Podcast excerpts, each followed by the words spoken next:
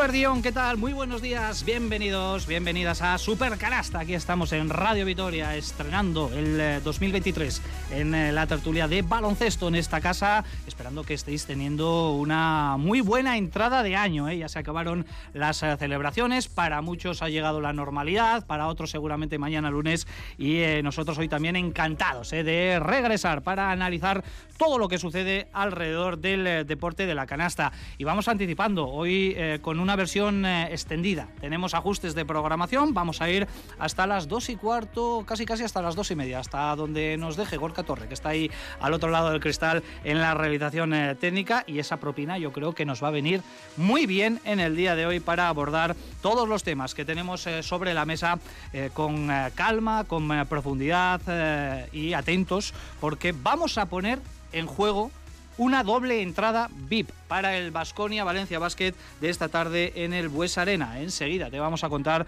cómo participar en este concurso. El año ha comenzado fuerte para Basconia que esta semana ha jugado ya dos partidos con victoria en Granada, que significó el billete matemático para la Copa, y derrota en Berlín para cerrar la primera vuelta de la Euroliga con Basconia, que está coliderando la tabla. ¿eh? No olvidemos al término de esta primera mitad del campeonato en Euroliga en eh, su fase regular. Y esta tarde con doble cita y denominador común taronja, porque a las 5 de la tarde Araski recibe al conjunto femenino de Valencia Basket y a las 6 y media Basconia hace lo propio con el conjunto masculino en el Buesa Arena. Así que muchísimas cuestiones que analizar y mesa de analistas de Supercanasta ya presta y dispuesta para meterle mano a la actualidad del baloncesto. Venga, rondita de saludos, Sergio Vegas. ¿Qué tal? Eguerdión, buenos días. Hola, ¿qué tal? Muy buenas y feliz año a todo el mundo. Y, no, vamos a entrar en los de Berrión, feliz año. Pero, ¿qué día acaba? no, ¿no? ¿Qué día acaba? Yo no sé, si eh, todo el mes de enero tenemos para esto. No, yo suelo dejarlo hasta el primer día, un poco laborable ya después de los Reyes. vale, vale. Bueno, que felicitados a todo el mundo. Por supuesto que sí, Sergio. Y además, eh, bueno, pues con una entrada de año de muchos partidos. ¿eh? Ya lleva dos Vasconia, hoy juega el tercero en la primera semana de 2023. También entra en acción Cuchabank Araski. En definitiva, no sé si excesivo, como decía Peña Arroyo, pero desde luego los aficionados de, al baloncesto estamos de enhorabuena ¿no? con este sentido. A mí es que me gusta. Eh, entiendo al entrenador, pero yo prefiero esto que un partido a la semana. Eh, me parece que además Vasconia está en un momento que hay que disfrutarlo. Luego hablaremos de la derrota en Berlín pero yo creo que el equipo da sensaciones de que el 2023 puede ser muy disfrutable y que acabaremos igual un poquito más tarde que lo que acabamos el año pasado, que yo creo que eso también tendría mucha, mucho mérito. Joseba Sánchez, Eguardión, ¿qué tal? Muy buenos días. Eguardión, Richie, ¿qué tal? ¿Cómo hemos empezado el año? Estupendamente. Con ganas de básquet, ¿no? Sobre todo. Con muchas ganas de básquet y con muchas ganas de hablar de básquet también, aquí. Puede ser un gran año este 2023 para nuestros equipos. Tiene toda la pinta tiene toda la pinta, tanto en básquet como en básquet masculino, digo, como en básquet eh, femenino. Eh, las sensaciones de ambos equipos no pueden ser mejores a principios de año. Yo creo que, que, los dos equipos llegan con los deberes muy hechos, muy bien hechos, y queda lo más difícil para los dos, que es que, bueno, pues hemos arrancado muy bien pero como suelo decir yo siempre en esta maratón empezamos a cruzar ya la, media maratón y es cuando suele llegar el muro. Entonces hay que, hay que dosificarse. Qué bien te ha quedado, qué bien te ha quedado, Ceci, eh, eh, que conoce además muy bien Olga Jiménez, porque alguna media maratón que otra, no sé si maratón, pero medias maratones seguro que ha hecho. Olga, Eguerdión, ¿qué tal? Buenos días. Buenas, Richie. ¿Qué tal llevas esto de eh, la vuelta, vamos a decir, a la normalidad con los propósitos de comienzo de año, que si vuelvo al gimnasio, que si aprendo inglés? ¿Has hecho algún propósito para este 2023? Sí, empecé a correr otra vez. Ah, pues mira empezado a correr. ¿Preparando alguna carrera en concreto, en especial? En principio, la mía mental, que era importantísima y romper un poco la, algunas barreras que se habían interpuesto estos meses y, he vuelto a correr y sobre todo esas sensaciones de correr y de estar a gusto las, las he vuelto a recuperar, así que contenta por Qué importante es el deporte, ¿eh? para oxigenar la, la, cabeza, para estar nosotros a tope. ¿eh? Fíjate que yo llevo tres, cuatro semanas sin ir al gimnasio por tanto viaje, tantos partidos, y estoy como plof, me siento yo como más mm. cansado, ¿eh? Mm. y mentalmente también, pero bueno lo recuperaremos. Olga, ¿hemos entrado bien en el año? Sí, sí, tranquilos y llenos de amor, que es lo más importante. Eso es lo más importante. Lleno de amor y de muchas cosas más. Nacho Mendaza, Eguardión, ¿qué tal? Muy buenos días. Eguardión, muy buenas. Ayer me decía, estoy como un niño con zapatos nuevos porque me voy a Múnich. Sí, estoy ilusionado. sí, sí, tengo ganas, tengo ganas de, bueno, de vivir la experiencia. Hace tiempo que no viajo a Europa con Vasconia. Bueno, con Basconia o con la excusa de Basconia. No, no, con Basconia, además, porque el lunes vamos en el mismo avión. Ya. Que lo sepas. Igual te toca al lado de Cochar. Buah, que sería precioso. Una foto, una foto, una foto. Sería precioso. Sí, sí, me sacaría unas fotos con él, si quiere. Unos selfies, ¿eh? En plan ahí invadiendo. Bien, sí, sí, tengo ganas, tengo ganas. Va a ser una semana, yo creo, además muy chula para Vasconia. Dos desplazamientos complicados. Pero bueno, verlo, verlo ahí en sitio y hacerlo con vosotros, pues me hace especial ilusión. Y una cancha además de, con mucha historia, ¿eh? como será Audidome, porque eh, allí, ¿qué año fue? La canasta de la URSS 72. contra Estados Unidos, siempre lo recordamos cuando vamos allí. Eh, a ti que te gustan estas historias, el baloncesto vintage y todo eso, supongo que para ti es ilusionante, ¿no? Poder Sí, acceder a sí, una sí. cancha con eh, esa connotación histórica. Sí, ahí ya se empezó a hablar un poco del instant replay, que igual era necesario. Y luego les costó un poquito más sí, sí, aplicarlo, sí, ¿no? hubo que ajustar algunos detalles. Bueno, Nacho, te hago la misma pregunta. Hemos empezado bien el año, Sí, con fuerza, con ganas y con energía, ¿no? sí, con lo que hay. Bueno, pues y con análisis, que seguro que has traído cosas interesantes, al igual que el resto de nuestros analistas, para este primer super canasta del año 2023. Y venga, lo que vamos a hacer a la 1 y 13 minutos es abrir nuestro WhatsApp, el 656-787180. Ponemos en juego una entrada doble VIP. Y este matiz es importante, VIP, ¿eh? doble entrada VIP, no solo partidos, sino además la jamadica de antes, de durante y de, de después. ¿eh? Eso es también eh, un atractivo importante para participar eh, en nuestro sorteo con la fórmula habitual. Vamos a lanzar una pregunta y entre las respuestas correctas, en recta final del programa daremos a conocer el ganador que se va a ir esta tarde al Buesa, cortesía de Radio Vitoria. Y el reto que lanzamos es el siguiente. No es muy complicado, ¿eh? que estamos eh, todavía volviendo las Navidades y no hay muchas ganas eh, de pensar. Porque Vasconia el pasado martes selló su pase matemático a la Copa. Bueno, pues busca levantar un nuevo entorchado, no lo hace desde hace mucho tiempo y la pregunta que lanzamos es la siguiente. ¿Cuántas Copas del Rey lucen en las vitrinas de Vasconia? Chicos, ¿vosotros lo sabéis? Pero no lo vamos a decir. No lo vais a decir, pero lo sabéis. ¿Sí? habría que pensarlo, habría que buscarlo. Creo Más que hay menos. incluso estrellas en la camiseta que, Sí. lo, que lo dicen. Bueno, pues aquí lo tenemos bastante claro, ¿eh? Y eh, el que está ahí al otro lado de la radio tiene la opción incluso de bucear en internet, si es que no conoce la, la respuesta, para participar en ese concurso. Mensajes desde ya al 656 78 71 80. ¿Cuántas copas del Rey lucen en las vitrinas del Vasconia? Tenemos a Gorka Torre en la realización técnica. Mi nombre es Ricardo Guerra. Vamos ya con nuestro bloque potente aquí en Supercanasta, el bloque Vasconia. Tras 12 victorias de forma consecutiva, el jueves puso fin a la excelente racha con una derrota por la mínima en el Mercedes-Benz de Berlín. Creo que nos vamos con la sensación de haber perdido una buena oportunidad de, de haber ganado. Y no es por ganar o evidentemente queremos ganar, ¿no? Eh, somos Vascoña, tenemos que perder partidos, pero teníamos una buena oportunidad para, para seguir sumando, no lo hemos hecho. Bueno, toca resetear y el domingo hay otro partido.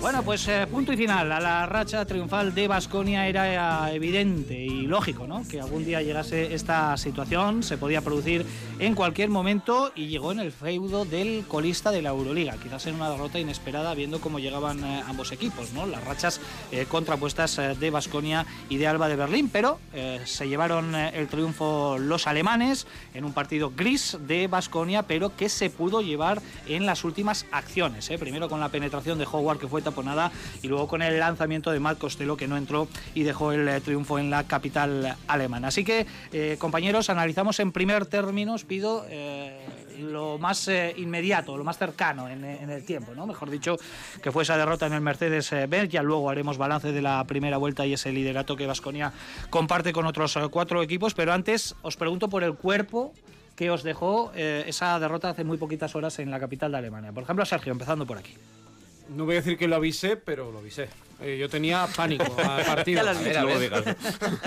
Tenía pánico al partido de Berlín. Eh, a mí realmente me daba igual acabar primero la, la primera vuelta, o sea, no, no era por eso, eh, sino porque era un partido muy importante, ¿no? Por, por lo que implica ya viendo cómo está la Euroliga de igualada, viendo eh, lo difícil que es ganar fuera de tu casa, eh, por muchas cuestiones. Y yo creo que Vasconia, ya el día de Granada a mí no me gustó el equipo, no estuvo del todo fino, lo gana porque Howard está muy bien, porque Granada es un equipo ya lo hemos visto este fin de semana, ¿no? Que está muy mermado todavía en, en el juego interior y lo saca con una genialidad de Marcus Howard.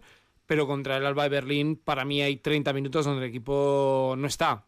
Mm, Hay un fogonazo de Howard en el segundo cuarto, pero poco más. Y, y bueno, pues se encontró un último cuarto que apretó, tuvo la bola incluso para ganar en dos ocasiones, no lo, no lo hizo. Realmente no pasa nada. A mí me da rabia. eh, porque creo que era una victoria importante para, para el Vasconia, pero bueno, si hace quedándonos con, con el partido, era normal que, que, acabara perdiendo. Yo creo que el equipo perdió las señas de identidad que le habían hecho eh, ganar una serie de partidos eh, indiscutiblemente en diciembre, especialmente el tema defensivo y el juego coral, y lo, lo acabó pagando. Yo tengo la sensación, ahora pasado un poco las horas, que para mí el día del Madrid tocaron un techo en lo emocional.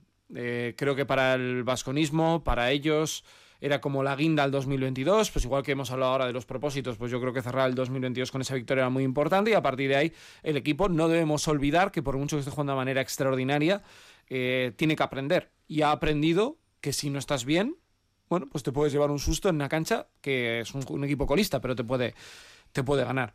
Para mí la clave es ver, como en todos estos días, cómo ha aprendido de cara al partido de hoy, que además es un duelo ante un equipo Euroliga, un equipo muy necesitado como llega a Valencia, que viene de perder además en, en Euroliga ante Estrella Roja, ver cuál es el aprendizaje que saca este, este grupo. Con eso no quiere decir que si pierde hoy está en crisis, que ya voy a venir a la gente. No, es si hoy juegas, juegas bien, juegas buen baloncesto, acabas perdiendo, pero a mí me importa el cómo, el cómo juega el equipo y cómo se plantee eh, el partido, incluso si se va a plantear algún tipo de rotación, ¿no? Porque mm. el otro día ya vimos también que utilizó muchos descartes.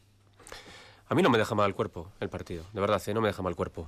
Eh, hablamos de los 11 partidos que tiene en el mes de enero Vasconia, eh, pero es que nos olvidamos de que viene de 10 partidos en, en diciembre.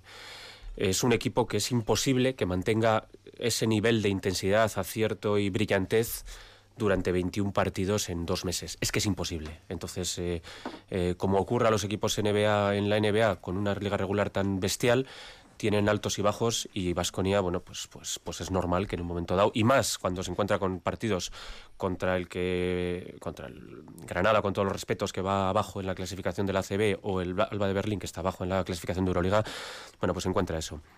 El partido es un partido que yo creo que nos enseña muchas cosas. Vasconia no se había encontrado en esa situación de impotencia, de no ser capaz de llegar a un rival que sabes que, es, que eres mejor que él y que, y que te está ganando y que te está ganando y que te está ganando. Eh, Vasconia aprende a jugar eh, sin Howard. Yo creo que eh, en ese segundo cuarto Vasconia se hace dependiente de Howard y deja de jugar bien.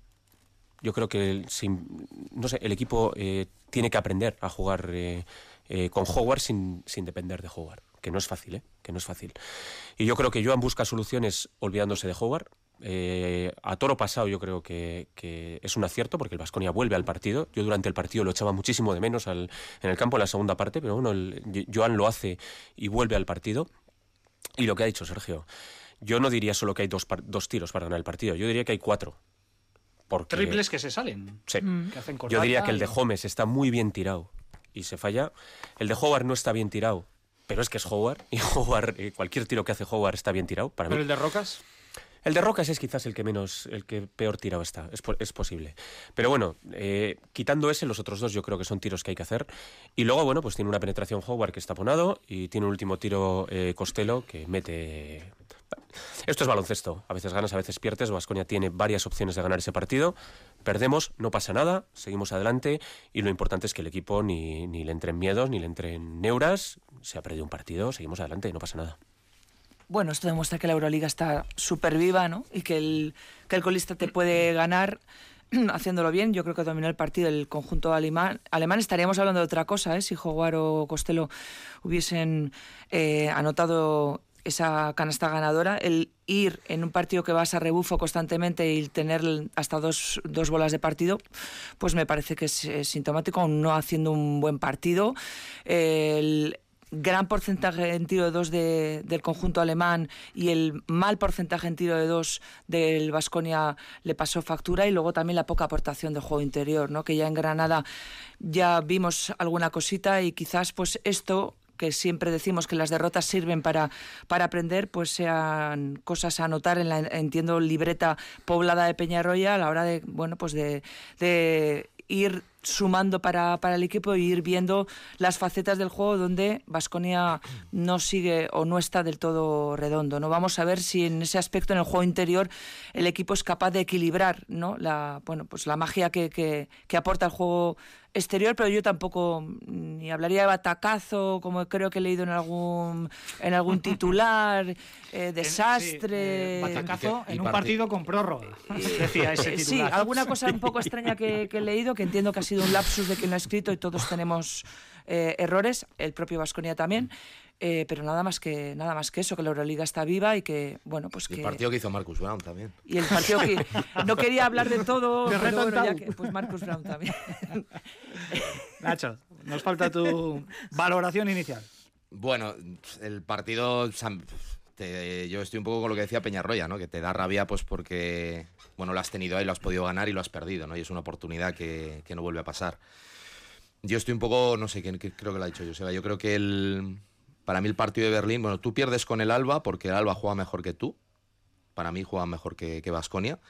y aún así Vasconia tiene tiros para ganar. Eso a mí me dice una cosa positiva, que es que el Vasconia tiene suficiente capacidad, calidad como para poder ganar a, determinados equipos sin estar perfecto. Eh, que yo creo que eso es una, buena noticia. Pero me deja un poco pues, pues con mal cuerpo en el sentido de que yo creo que el equipo eh, arrastra desde Granada, o sea, el principio del partido de Berlín es el final del partido contra Granada. Y estoy también con, y lo comenté también en la retransmisión, eh, yo creo que el equipo hay un momento en el que ve que con Howard le vale y digamos que de alguna manera pues baja un poquito la, tensión, que es normal, ¿eh? ¿eh? Lo que comenta yo, es muy difícil no depender de Howard teniendo a Howard. Pero yo creo que la victoria de, Alba o la derrota de Basconia en Berlín, yo creo que le debería poder servir para, recordar que, que, que necesita más cosas que simplemente jugar 35 puntos y 9 triples para ganar partidos. Eh, para mí, jugar es la guinda al pastel, pero el pastel lo tienen que cocinar otros. Eh, yo creo que el partido de Berlín para mí es un ejemplo de, esto, ¿no? Afortunadamente para Basconia, pues lo que habéis comentado también, la Euroliga está tan sumamente igualada que una derrota tampoco te entierra ahora mucho desde la posición de, privilegio que tienes, pero sí que creo que es un, no te digo un aviso como el de Manresa, pero sí que un avisito de, oye, mm, bueno, vale, la hemos liado, pero, pero tenemos que recuperar. El partido de Valencia hoy me parece crucial, porque Valencia viene tocadísimo y ya perder hoy en casa, por ejemplo, yo creo que ya sí que te podría meter en, en alguna duda. Con lo cual, bueno, yo creo que no es, no es crítico, no es grave, pero sí es un tema que hay que prestarle atención. Bueno, pues elementos eh, interesantes en los que habéis introducido inicio en esta tertulia, el tema de la Howard dependencia, si existe, yo creo que no, pero puede llegar a existir, puede llegar a existir y puede, perdón, existir cierta relajación del resto de jugadores. No, tengo a Marcus Howard, este me va a solucionar la papeleta, así que yo me, quedo en un segundo plano, ¿no? Eh, puede ser algo incluso humano y, natural. Habéis hablado también del juego interior, pero el resto coincidís con eh, Nacho en el sentido de que se puede establecer cierto paralelismo con lo que sucedió en Granada, eh, Berlín más Granada, teniendo en cuenta que Granada cuatro titulares no disputaron ni un solo minuto. Es el mismo partido, para mí. lo que pasa es que Howard no te sale tan bien, el Granada es evidentemente peor equipo que, que Alba Berlín, y tú no eres capaz de darle la puntilla al partido cuando se tenías que dar que era en el tercer cuarto, cuando sales del vestuario, en el descanso. En el último cuarto tienes la oportunidad, como bien hemos comentado, yo creo que eh, si hubieran hecho, hubieran metido alguno de los tres tiros, ganan de 8. Pero te encuentras que no y ellos acaban, acaban acertando. Tú no estás fino en un momento determinado. Y a mí, por ejemplo, el detalle del rebote me parece significativo, ¿no? Como lo, como lo pierdes ante Alba Berlín en muchos momentos de tener en cuenta, además de una manera muy clara, que marca mucho el partido. Yo incluso diría que por primera en la temporada no estuve muy de acuerdo con lo que hizo eh, Peñarroya con los cambios, que a mí me parece que siempre ha estado muy, muy fino y tardó mucho en darse cuenta que Costello era el mejor 5 ese día, que tampoco estuvo bien, pero Inoki y Kochar no tuvieron su, su día. Son una sucesión de, de, cosas que te, pueden, que te pueden pasar. Han perdido los tres líderes de la Euroliga, no es casualidad, ¿no? Y yo respecto al tema que comentaba Nacho de, de la jugadora dependencia, esto ha pasado mucho, ¿no? Quien veía la NBA se acuerda de aquel año de Kobe Bryant del 2007 que hace el año de los 81 puntos y que todo el mundo pues decía es que se quedan mirando, o Curry hace unos años cuando están todos lesionados y tienen mucho, mucho impacto. Vasquez no está acostumbrado a tener un jugador así. Y nadie, ¿no? Y la tendencia natural ante un jugador que es tan fácil anotar es darle el balón y mirar. Eh, pero es que es normal. Y yo creo que el secreto de este equipo, eh, o por ejemplo pienso en Efes, que es un equipo que maneja grandes, grandes talentos, es que involucrarlos dentro de un juego colectivo. Pero no por culpa de Howard, que es que yo creo que Howard, repito, no me parece un jugador chupón pero creo que el equipo tiene que entender que él es el que tiene que ser el que te lleve, pero tú le tienes que arropar. Eh, Darius Thompson, por ejemplo, a mí el otro día lo hace que lo hizo bien, Henry lideró el último cuarto, pero hay que pedirle más a los interiores, Holmes tenemos que pedirle mucho más, Rocas, Banja. Bueno, es que el Basket tiene tantos mimbres para hacer tantas cosas yo creo que, que, va por el buen camino y eso es algo que, bueno, pues cuando va mal te tiene que es un recurso que tienes, pero tienes que mejorarlo. Absorbe demasiado juego Howard. Ya hemos hablado, ¿eh? aquí lo comentó eh, Sergio Vegas en alguna retransmisión también, que no considera que sea un jugador chupón, ¿no? No, Utilizabas eso es ese- como el que coge todos los rebotes, es que los coge todos. Ya, hombre, pues ¿qué va a hacer? Pe- Hacer- Pero es que el equipo le, le- le- da las llaves Pero- eh, sobre la cancha. Yo tampoco considero un jugador chupón. Sería como considerar chupón a Michael Jordan en la época en la que gana los anillos o considerar chupón a Stephen Curry cuando se pone, no sé, no, no es un jugador chupón. Un jugador con esa capacidad de tirar tiene que tirar, porque es que sale a eso. Yo no hablaría de jugar dependencia, en el sentido en el que le das el balón a jugar y te olvidas. Yo sí que hablaría de que los roles cuando está Howard en el campo, los otros cuatro jugadores interiorizan que está Howard en el campo y uno sabe que le tiene que poner el bloqueo a Howard, otro sabe que tiene que ir al rebote porque, por- porque le viene el, el balón, el base sabe que tiene que moverse para que la reciba Howard. Yo creo que los, los- los- los jugadores no es Howard dependencia. Es una situación de que, bueno, está Howard.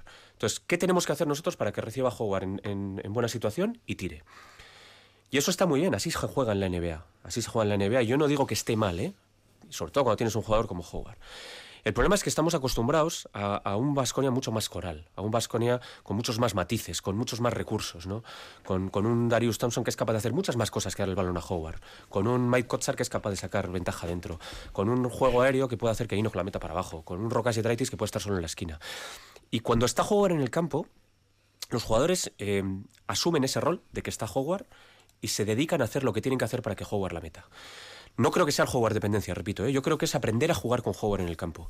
Y creo que lo van a hacer, ¿eh? estoy seguro. Y de hecho creo que, que Rocas en el partido de Berlín sienta a Howard precisamente para decirles, chicos, jugad a baloncesto. O sea, olvidaros de que está este chico. Hacer otras cosas. Y le sale bien, ¿eh? Que, que- que ahora, visto en perspectiva, le sale bien. Pero en el momento sí que dices, madre de Dios, ¿por qué estamos jugando sin Howard cuando es Howard el que nos está metiendo en, en partido? Le sale bien.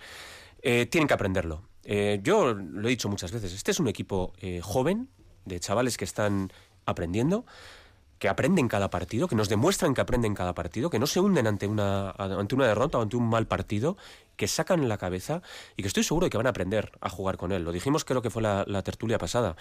En el momento en el que todo el equipo sea consciente de que tener un león merodeando, que es una amenaza, hace que los demás estén mucho más libres para poder hacer su juego, no solamente ponerle bloqueos a Howard, hacer que reciba Howard, sino poder hacer sus cosas, este equipo va a dar un salto de calidad Mm, Y- tremendo. Y, lo hemos visto en diferentes eh, fases de, de distintos partidos, ¿no? Como eh, Howard, aparte de lanzar de tres, ya se empieza a animar un poco más a penetrar, a doblar la bola, a jugar con, con sus compañeros y es una baza, Nacho, que, que tiene que saber aprovechar Vasconia, ¿no? La Sí. atención y el foco que ocupa Marcus Howard en la defensa rival. Sí, yo creo que lo ha estado haciendo. Mm, para mí hay una, vamos, la explicación que yo le doy es un poco tema de cansancio del equipo. Son muchos partidos en diciembre, eh, bueno, con una racha tremenda y yo creo que ahí hay un punto que inconscientemente, lo que decía, la tensión desciende, la tensión mental, la tensión en el juego, etcétera. Y si tú has tenido un partido en el que, bueno, te está costando, pues porque, pues por lo que sea, te está costando, pero tienes al lado un compañero que te soluciona la papeleta, pues es que nos pasa en todos los aspectos de la vida. Si hay alguien que es un poco más tímido a la hora de preguntar, pero cuando vas en grupo y hay uno que es más animado, siempre dejas al más animado. Bueno, pues ya vas tú. Y esto es un poco, ¿no? Y, es lo que, lo que dice Joseba, estamos acostumbrados a un Vasconia muy coral. Bueno, yo creo que es una cuestión, ya te digo, eh, no sé, estoy recordando el, cuarto mágico frente al Real Madrid, que jugar es una barbaridad, pero es que todo el equipo juega bien. Eh, no es una cosa de que, no, solo ha jugado Howard, no, juega, juega todo el equipo y jugaría es que te, te asesina. Eh, lo que es que yo creo en estos dos partidos el Vasconia ha estado más, bueno, a determinados jugadores. Yo creo que también, fíjate, los, los cuatro que descansan en el partido Granada les cuesta mucho entrar en el partido, alguno ni llega a entrar. Y bueno, pues tienes a Marcus que te la va, te va solucionando y no llegas. Y no llegas. Pero bueno, yo creo que ya te digo que es un tema pasajero, porque creo que Vasconia no tiene en su cabeza ni en su plan de juego, pues eso, no una dependencia o, o basar todo el juego en jugar, sino que jugar es uno más. ¿eh? Yo creo que Peñarroya para Peñarroya es uno más. Y la cuestión es ver dónde puedes hacer más daño con, con la dinamita que tiene. Y dices, bueno, pues lo suelto ahora, lo tiro después, tal, no sé qué. Bueno, Howard eh, y, y el resto ¿no? de, de titulares, porque eh, podemos decir que Peñarroya se medio mosqueó cuando se le pregunta, ¿eh? en este caso Radio Vitoria le pregunta en la sala de prensa de Granada por el tema de, de rotaciones. La pregunta había que hacerla, lógicamente, porque fueron cuatro titulares los que se quedaron eh, fuera. Eh, no sé cómo visteis este discurso de, Que de no te entendió. Peñarroya. No te entendió. No te entendió. No te entendió. Yo creo que él no te entendió. También él pensó en no decir doy descanso porque el Granada es un rival más débil que esto lo podemos decir nosotros, ¿no? Porque venía muy tocada la plantilla, nada más, o sea, no hay que darle más bola. A mí Granada me gusta cómo, cómo ha jugado hasta que ha tenido las lesiones. Y decide que hay un partido en este mes que se la tiene que jugar y quita. A mí, personalmente, me parece que quita muchos. Pero oye, él es su decisión, lo hace bien, le sale bien porque gana y, y ya está, él sabrá cómo está el equipo de cargas. Pero yo creo que. ten- Y de hecho, hay un momento que en la mitad de la pregunta.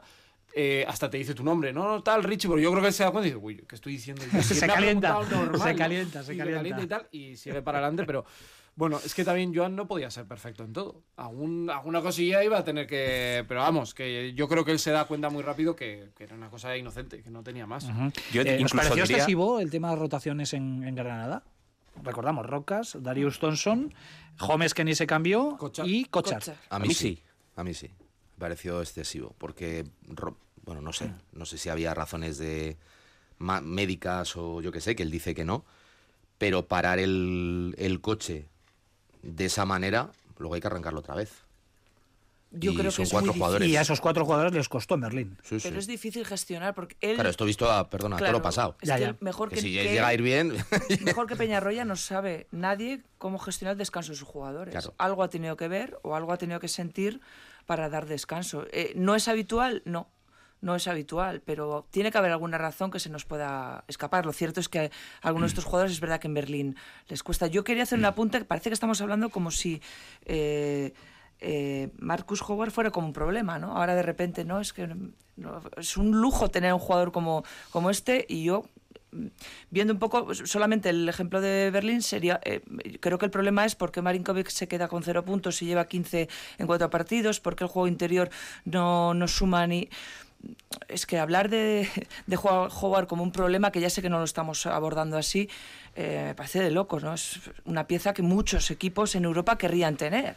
Y, y creo que le- además mm, hay razones suficientes y ejemplos suficientes de que el equipo con Howard juega magníficamente mm, como un equipo coral y ha, ha logrado victorias importantísimas. Eh, y Howard nos ha dado también muchas victorias.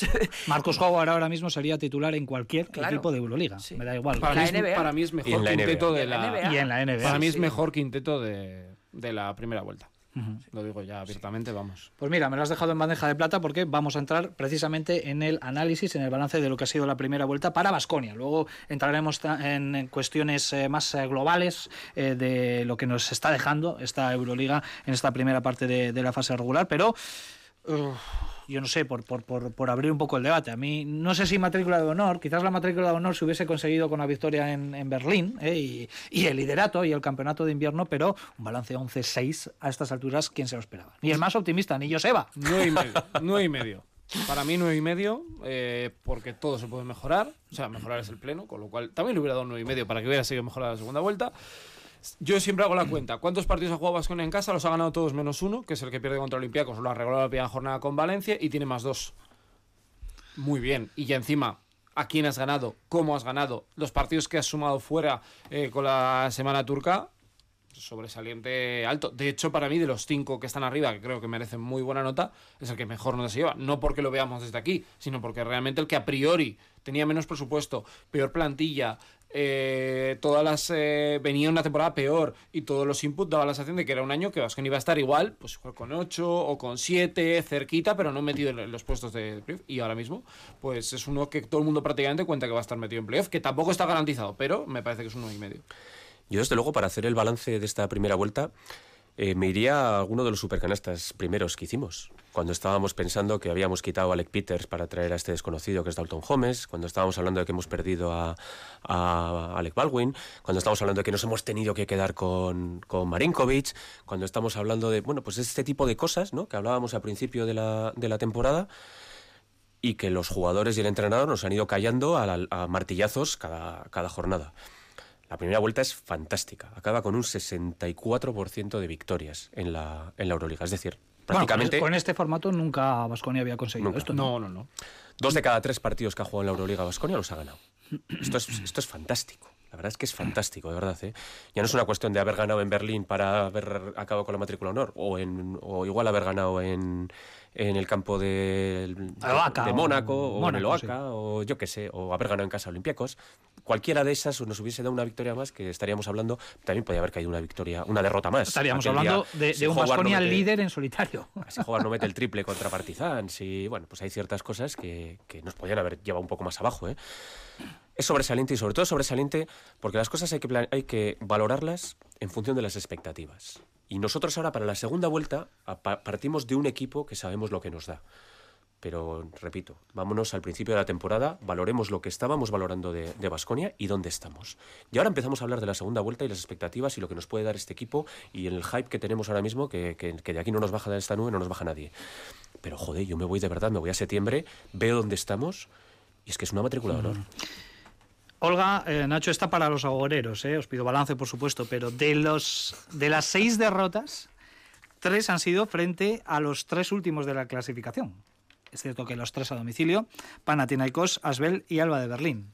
Añado también ese elemento, por si acaso lo queréis comentar en vuestro análisis de la primera vuelta de Basconia. Hombre, Ya que nos invitas. A la fiesta, ¿verdad? Sí, pero yo le voy, a, le voy a dar la vuelta. ¿eh? Eso me dice también que tú has ganado a los de arriba. Y yo creo que eso es la mejor noticia para Vasconia, un poco ligándolo con lo que decía, con lo que le decía Joseba. Eh, yo creo que la, mayor virtud y el mayor agradecimiento que le puedo dar yo a este equipo es que ha hecho que las expectativas sobre él vayan creciendo. Y eso es muy complicado. Y de hecho ahora se empiezan a, bueno, en los debates ya se empiezan a hablar de otro tipo de cosas. Y eso yo creo que es positivo, pues porque el, bueno, el nivel de ambición ha subido. Y yo me quedo con eso precisamente. Dices, es que has ganado.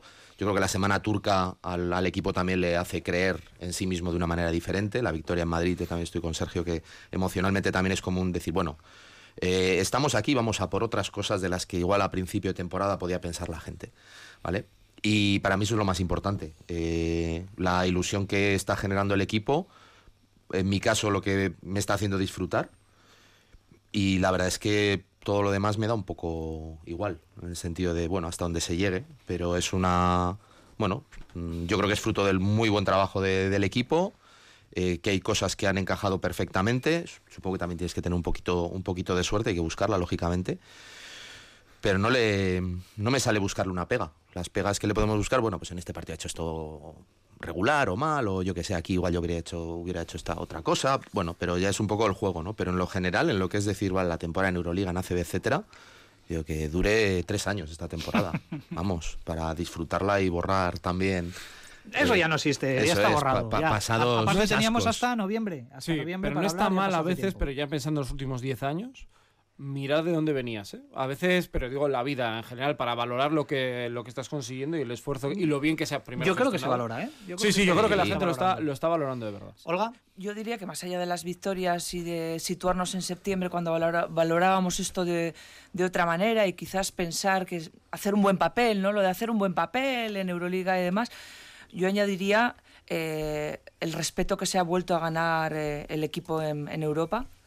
No es que lo hubiese perdido, pero sí que las últimas temporadas no habían sido eh, buenas. Y luego el factor del Bues Arena, que para mí ha sido imprescindible y yo creo que el equipo lo tiene clarísimo. eh, y la atmósfera que se ha vuelto a crear en el Buesa Arena ha hecho que se ganen partidos y que en el Buesa sea muy difícil ganar a, este equipo, con lo cual pues, pues estás en la clasificación donde estás. Y otro punto añadir, que yo creo que este, este equipo ante los grandes se crece y es tal el nivel que ofrece eh, que incluso pensamos eh, que está aquello de la frase de encima de sus posibilidades, es que igual esas posibilidades son precisamente esas, ¿no? Eh, no quiero alzar las campanas al vuelo ni nada por el estilo, pero yo creo que este año el equipo es absolutamente competitivo. Y empieza la segunda vuelta la semana que viene, con doble cita, fuera de casa, los dos, Múnich y Belgrado. ¿Qué esperáis de esta segunda vuelta? Porque está claro que Vasconia ya está en la lista negra de, de sus rivales, que van a jugar mucho más motivados contra Vasconia, que ya nos han cogido la matrícula, y eso va a significar una dificultad añadida para afrontar esta segunda vuelta. Muy, muy difícil. Muy, muy difícil. Esta semana doble es dura de verdad. Eh, yo creo que pensar que lo que pasó en Estambul lo puedes llegar a repetir, ojalá que sí, vamos, eh, pero No descartemos que puedas perder los dos, eh, porque el Bayern está jugando bien y porque el Partizan en su casa además viene a ganar muchos partidos seguidos, al Mónaco el otro día es que es una atmósfera que van a vivir de verdad muchos jugadores por primera lo que es baloncesto europeo, altísimo nivel, exigencia, un equipo que por un rebote o un robo se te cae el pabellón encima, bueno, vamos a ver cómo lo, cómo lo gestiona. Aquí la clave yo creo que es... Eh, tener tranquilidad cuando lleguen los malos resultados, porque es evidente que te van a llegar en algún momento si Vasconia saca uno de los dos de esta semana, bueno, pues empezará a compensar un poco lo que, lo que pasó el otro día contra el Alba. Yo creo que ahora mismo, viendo cómo está la clasificación, para estar, yo creo, tranquilos es fijarse en las 20. Eh, o por lo menos llegar al mes de marzo, cuando, cuando empiece el mes de marzo, y saber que estás cerca de las 20 es difícil. Es que fíjate cómo está la cosa. ¿eh? Hay cinco equipos empatados en la cabeza de la tabla, que son Olympiacos, Real Madrid, Basconia, Barcelona y Mónaco por este orden. Y la novena plaza, el primer equipo que se queda fuera, está solo dos triunfos de ese quinteto de cabeza. La primera vuelta, Joseba, en el contexto global de, la Euroliga, ha sido de locos. Es tremenda. Es tremenda porque, sobre todo porque no hay equipos descolgados, que todos los años hemos tenido algún equipo descolgado con victorias que tú cuentas a priori y que luego resulta que no se dan. Y luego es que, los es que tampoco hay ningún equipo destacado, porque estamos hablando de Vasconia como líder, pero con un, con un balance que no es de los líderes de, de la Euroliga de hace dos, tres años. Eh, yo, yo ahora mismo, eh, claro, estamos hablando de que Vasconia se lleva una mochila cargada en esta primera vuelta y tiene que utilizar esa mochila en la segunda, ¿vale? Yo ahora pondría en la, en el, en la pared del vestuario del, del Bues Arena, pondría ocho palitos, ¿vale? Para ir tachando ocho palitos. Cada victoria, un palito. Porque creo que con 19 victorias vamos a estar en, en, el top 8. Con 20 seguro. Con 19 y abraje, yo creo que si solamente una vez un equipo con 19 victorias se ha quedado fuera, que fue el Valencia hace un par de años, creo que fue. Pero estaba el Hinky, ¿eh? Estaba el Hinky. Que fue el equipo que hizo que cambiara un poco los. Con 20 entramos, pero es que, que no se nos olvida que Vasconia va a tener que sacar esos partidos en un mes de enero con 10 partidos. Llega la Copa del Rey, con la exigencia que va a tener Vasconia este año. Hay veces que Vasconia va a, disfrutar la Copa del Rey, hay veces que no va a la Copa del Rey porque no se ha clasificado, pero es que este año Vasconia no va a la Copa del Rey a disfrutar, ¿eh? que no se nos olvide. Vasconia este año va a ir a la Copa del Rey a ganar. y eso nos obliga a, hacer una planificación para llegar a mediados de febrero en tu mejor pico de forma y eso nos va a repercutir en Euroliga, sí o sí. Enseguida hablaremos de, del ACB, de la clasificación matemática ya para la Copa, pero antes le pido a Olga y también a Nacho em, una lectura de lo que habéis visto durante esta primera vuelta. ¿Os parece la eh, Euroliga de momento más animada de los últimos tiempos? Sé que siempre decimos lo mismo en los últimos años, es que esta es la mejor Euroliga, la más igualada, la más competitiva, pero esta yo creo que es, eh, lo está siendo, vamos. Para mí, sin duda, y simplemente ver la clasificación, un poco lo que ha comentado Joseba, las diferencias que hay entre el primero y el último, prácticamente, ¿no? Eh, y eso lo hace muy bonita y también, claro, muy peligrosa, ¿no? Para, para cualquier equipo. Y ahí yo creo que Vasconia pues, puede también aprovechar pues, para, bueno, pues para pescar un poquito eh, en, ese aspecto. Y con respecto a la segunda vuelta, yo creo que Vasconia, estando de acuerdo con lo que decís, mm, yo, para mí, ¿eh? yo creo que Vasconia cometería un error y perdonarme, eh, marcándose ya objetivos de, eh, bueno, si llegamos a 19 o si llegamos a 20 nos clasificamos. Yo creo que Asconia tiene que... O sea, el, enfoque debe ser hasta donde llegues, hasta donde te quede el aire. Si son 15, 15, si son 20, 20. Ir viéndolo todo, no te digo día a día, porque obviamente es lo que comentáis, ¿no? Tienes que tener una planificación, vienen unos calendarios muy complicados, vas a tener picos, tal, etcétera. Pero no ponerse un techo. No ponerse un techo. Eh, no sé con cuántas eh, victorias puede entrar el octavo. Yo creo que Vasconia, el objetivo que tiene ahora interiorizado es como el que tenía a principio de temporada, a ver si te puedes colar en el top 8. Pero no tener eso como decir, bueno, ya, eh, entramos entre los ocho primeros y ya está. No sé si va a ser entre los ocho primeros, si va a ser entrar tercero, cuarto, quinto, quedar décimo. Pero ir viéndolo sobre, sobre la marcha. Yo sería más ambiciosa dado, eh, dadas las prestaciones eh, que está ofreciendo el equipo, no sé si esa presión puede influir o no en la plantilla, pero dada la primera vuelta que, has hecho, viendo que, eres capaz de ventilarte a super equipos, ¿por qué no aspirar a estar en el top 8? ¿no? Yo creo que tienes que, tener esa ambición. Yo creo que además le pone la pila a, cada uno de los jugadores de esta plantilla y tener ese objetivo yo creo que puede hacer todavía crecer más eh, al equipo. Si no entras en top 8, la pregunta sería si después de todo lo que has generado, esto sería un fracaso, ¿no? Que es una pregunta que lanzo. Yo no digo que sea o que no sea si no entras en top 8, ¿no? Pero después de lo que está generando el equipo, no solo a, nivel aquí eh, local, sino eh, continental, ¿no? Sabiendo que probablemente sea el equipo que ha animado también un poco más esta, esta Euroliga, que ha vuelto a entrar con fuerza al Vasconia que conocíamos otras temporadas, que siempre había sido un equipo muy competitivo en Europa. Bueno, prueba de ello son las Final Four en las que ha estado. Eh, bueno, yo creo que hay que ser ambicioso y yo entiendo que el club lo es, siempre lo ha sido y que si ve opciones de que el equipo esté en top 8 va, a ir a por ello. Bueno, pues Vasconia como gran animador de esta primera vuelta también está por ahí Zalgiris Kaunas, ¿eh? que mm. eh, está completando bueno, pues una gran temporada, de hecho está metido en, top 8 y con fichajes, ¿eh? con fichajes además importantes, enseguida os voy a preguntar por ello, pero a 13 minutos para las 2 de la tarde mm, queremos recordar a todos nuestros oyentes que hoy vamos con versión extendida, ¿eh? que nos vamos a acercar incluso hasta las 2 y media ¿estáis a gusto?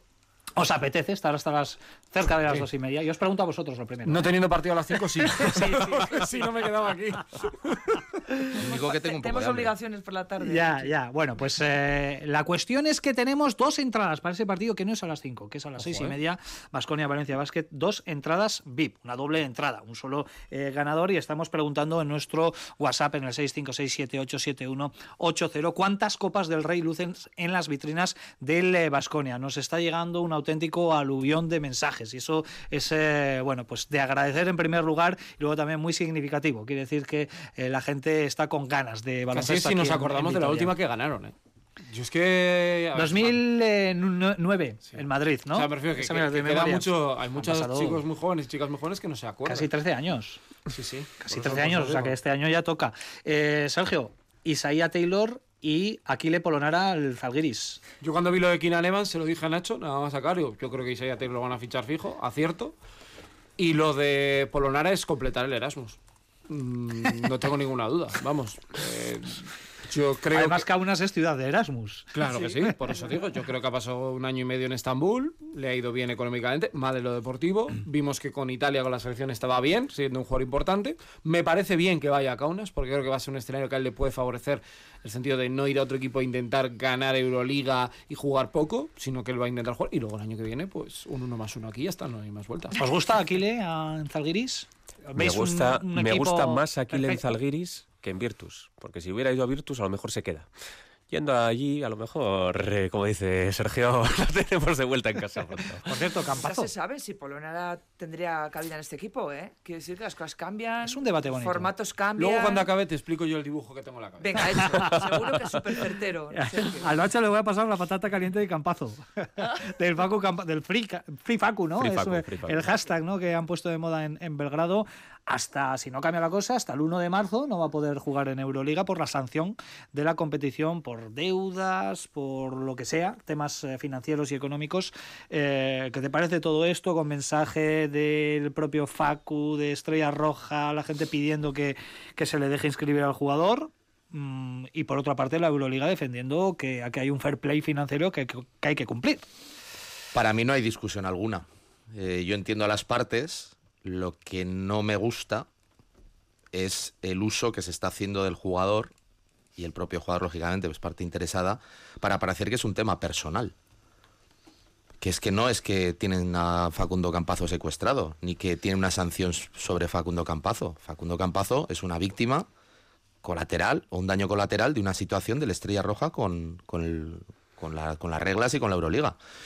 Entonces, desviar, para mí es desviar eh, el debate hacia es que no dejan jugar a Campazo, es echar a la gente encima.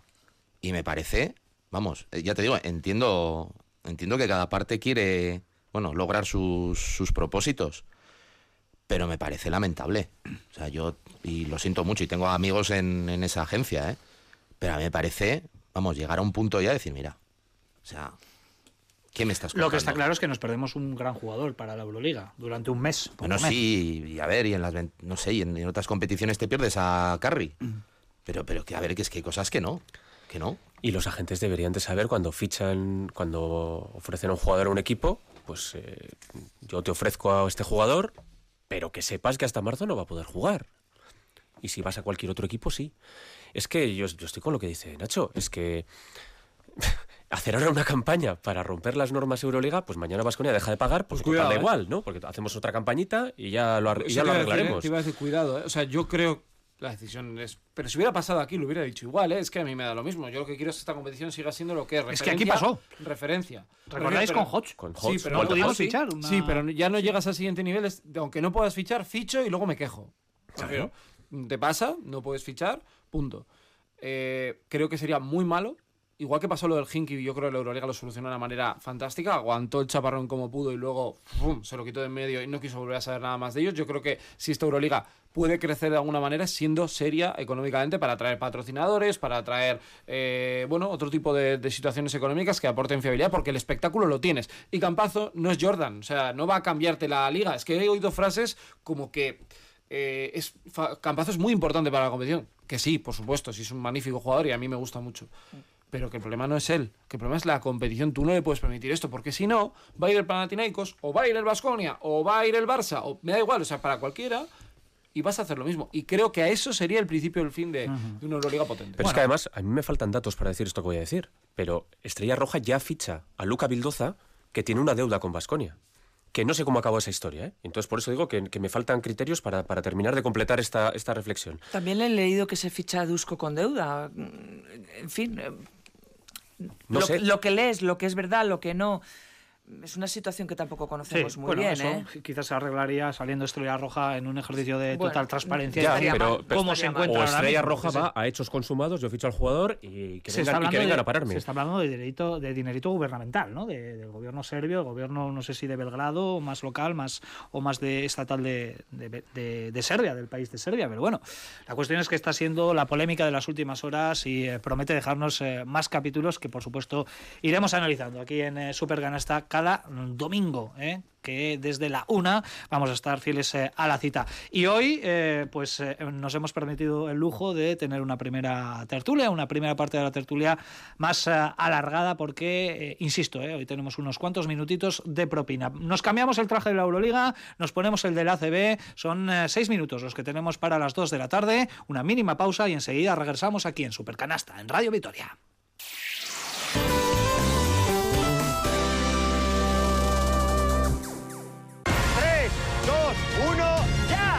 Vuelve la emoción. ¿Quieres licurilla? Pues gánatela. Vuelve la aventura. ¡Vamos, vamos! Vuelve la conquistmanía. Eh, no sabes dónde te has metido tú ahora. El conquistador del Caribe. Mañana por la noche, estreno en E ETV2. Gasteiz y Valencia, dos ciudades unidas este domingo por el básquet. Araski y Valencia. Partidazo para empezar 2023 en Mendizorroza. Las de Made Urieta, lanzadas en la clasificación, reciben al líder de la liga regular con la convicción de poder sumar un nuevo triunfo ante su público. Basconia Valencia. Certificada la clasificación para la Copa, el próximo objetivo es acudir a Badalona como cabeza de serie. Un nuevo triunfo ante un rival directo dejaría a los gastistarras muy cerca de la meta. Este domingo desde las cuatro y media de la tarde, El mejor baloncesto en Radio Vitoria.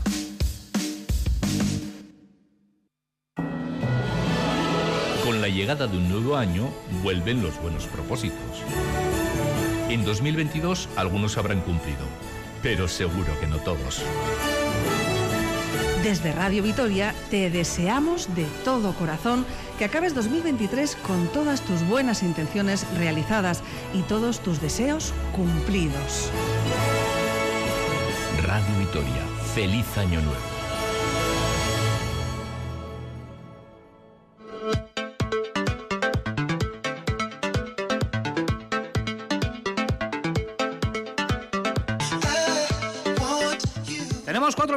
Alcanzar las dos de la tarde. Abrimos nuestro tramo para hablar de la Liga CB que tiene en juego su jornada número 15. Faltan tres para que finalice la primera vuelta y para conocer los ocho equipos que irán a Badalona en el mes de febrero a disputarse el segundo título oficial de la temporada con esa copa que se va a disputar en tierras eh, catalanas. Ayer se disputaron cuatro partidos. El fue en Labrada 75, Básquet Girona 83, el eh, Río Breogán 64, Obradoiro 59, se llevó el derby gallego el conjunto lucense, el Juventud de Badalona 90, Granada 72 y el Barça 104, Betis 70. Por 34 puntos ganó el equipo de Yasique Vicius a la escuadra hispalense. En estos momentos tenemos un partido en juego. El Real Madrid está sacando de forma solvente su partido adelante en el Wizzing Center. Real Madrid 76, Gran Canaria 60 y hoy eh, por la tarde cuatro partidos para cerrar la jornada. A las 5, Manresa, Vázquez Zaragoza, a las seis y media, Basconia, Valencia Basket y a las 8, doble ración con el Bilbao Basket Murcia y el Lenovo Tenerife Unicaja de Málaga. Ese partido de las seis y media, al que te puedes ir completamente gratis, eh, cortesía de Radio Vitoria, la doble entrada que hemos puesto en juego ¿eh? desde la una y eh, entrada VIP. ¿eh? O sea, de estas de very important. De pre y post, ¿no? ¿Eh? De pre y post. Eso ellos es. hacen un tercer tiempo. No, no, me han hablado bien de. No, es, es que ellos hacen el tiempo menos uno, luego el primero, el segundo y luego Yo, yo conozco, yo conozco gente que va con la familia y que incluso ya van cenados. Claro, es claro, que ¿para qué, para qué más? En fin, que estamos preguntando cuántas copas del Rey eh, tiene Vasconia en su poder. Es justo en la semana en la que ha sellado su pase matemático para la de Badalona. Mensajes al 656-787180. Last call, ¿eh? última llamada para participar en este concurso. Bueno, hoy es un partidazo. Eh, puede quedar un poco descafeinado porque tenemos una jornada doble de Euroliga en el horizonte, porque hay bastante diferencia entre Vasconia y Valencia Basket en la clasificación. Eh, Vasconia tiene 11, Valencia Basket tiene, tiene 7, pero es un partido importantísimo, sobre todo para el conjunto del Esmunbru que se está jugando la Copa. Estar en la Copa. Sí, sí, sí, tiene un calendario complejo además. Con el tema de jugar Euroliga al final se te puede atragantar un poco. Yo creo que ellos también algunas lesiones en momentos clave, ¿no? La de Van Rossum, eh, lo de Jones que va y viene, ¿no? Que no sabe exactamente cómo, cómo está todo. Ahora Claver también, el Rivero al inicio de temporada. Yo creo que en Valencia está pasando, ¿no? Que intentan mirar la Euroliga con los mismos ojos que lo puede hacer Vasconia en el sentido de, de proyecto, pero la realidad es que ellos tienen una wildcard y Vasconia tiene una, licencia y eso cambia mucho la perspectiva. Yo creo que el club hizo la plantilla pensando en una wildcard y no pensando como hace dos o tres años cuando tuvo a Calnis, Derring Williams y tal, eh, por intentar mantenerse, que es por ejemplo lo que tiene que hacer Virtus. Con lo cual, bueno, pues es lo que le estaba pasando el año pasado a Basconia, ¿no? Que te empiezas a ver con el agua al cuello, la Copa del Rey está muy apretada, fijaros Murcia ahora de repente se ha metido en la, la pelea por la Copa, Breogán suma victoria importante, eh, bueno, Juventud ya estaba, pero ha subido mucho, Unicaja pues está también, Bilbao va a estar por ahí merodeando, Granca está sufriendo por, pero parecía que estaba hace unas semanas. Para mí hoy si Vasconia le gana, primero que ya creo que no, no certifica, pero ya pone muy cerca la posibilidad de ser cabeza de serie, que me parece súper importante, y luego el marrón que le va a meter a, Valencia para las dos últimas es tremendo. Bueno, la, la posibilidad de cabeza de serie, yo creo que Vasconia va a necesitar dos partidos más para ser cabeza de serie, porque no olvidemos que se juega un Tenerife eh, Unicaja y que uno de los dos equipos va a estar ahí al acecho para que si nosotros, eh, perdiendo uno no pasa nada, perdiendo dos, eh, probablemente nos echen, nos echen abajo. Pero eh, yo creo sinceramente que Vasconia ahora mismo haría mal en pensar en, que si cabeza de serie, en, clasificación, si Valencia entra o no entra. Vasconia tiene que, que- tomarse, ahora mismo que ya está clasificado para la Copa del Rey y que para nosotros sí parece muy importante lo de ser cabeza de serie, pero yo estoy seguro que la cabeza de, Joan no es tan importante. eh, esto es un partido más para ellos. Es un partido más eh, importante, porque es contra un rival como, como Valencia, pero un partido más en el cual yo creo que vamos a volver a ver eh, descansos de Joan. Sinceramente lo creo. Eh, no va a cambiar su, su política de descansos por el hecho de que sea Valencia. que no lo hemos dicho, que lo tenía yo aquí apuntadito, es el descarte para hoy. ¿vale? Vuelve Dalton Gómez, que era el jugador que estaba desactivado en el último partido frente al Granada, y Banja Marinkovic es el, el descarte. Perdón por la No, interrupción. no, no, no, no, que está claro. Lo que sí que creo que les puede dar un plus en el partido a los que jueguen hoy es que se juega en Vitoria, es que es un partido que va a ser muy bonito, le llaman el, el Glow Game, creo que se llama, o... Sí, sí. ¿No? Creo que va a haber todo Fiesta gente- ultravioleta. Fiesta luces. ultravioleta, apagan las luces, se ve todo... Bueno, yo creo que va a ser no lo, no lo mismo que el del Madrid, A ver, pero va a ser un día falsos, bonito. Nos recomiendan ir con eh, vestimenta blanca, blanca o fosforita, Sí. para que el Para que brille, ¿no? Bueno. party, este que se han inventado, pues brille un poco. Pues yo creo que eso va a hacer que los jugadores estén más metidos en el partido y que puedan sacar ese partido. Vamos a escuchar a Alex Mumbrú. Enseguida Olga y Nacho nos dejan su opinión sobre este partido de Liga CB de mucha rivalidad frente a Valencia Basket. Pero esto comenta al respecto del mismo el técnico catalán del conjunto Taronja.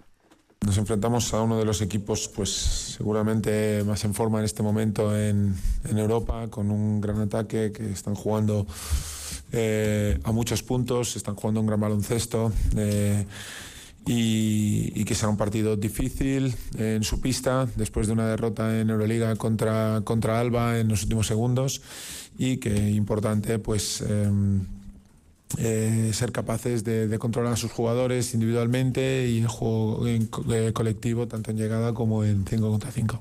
Bueno, pues eh, está claro que hoy Alex eh, Mumbrú. Es cierto que el Valencia Basket, eh, las dos últimas jornadas de la primera vuelta las tiene asequibles. Juega en casa contra Manresa y contra Basket Zaragoza, si las cuentas no, no me fallan, pero perder hoy en el Buesa les dejaría contra las cuerdas.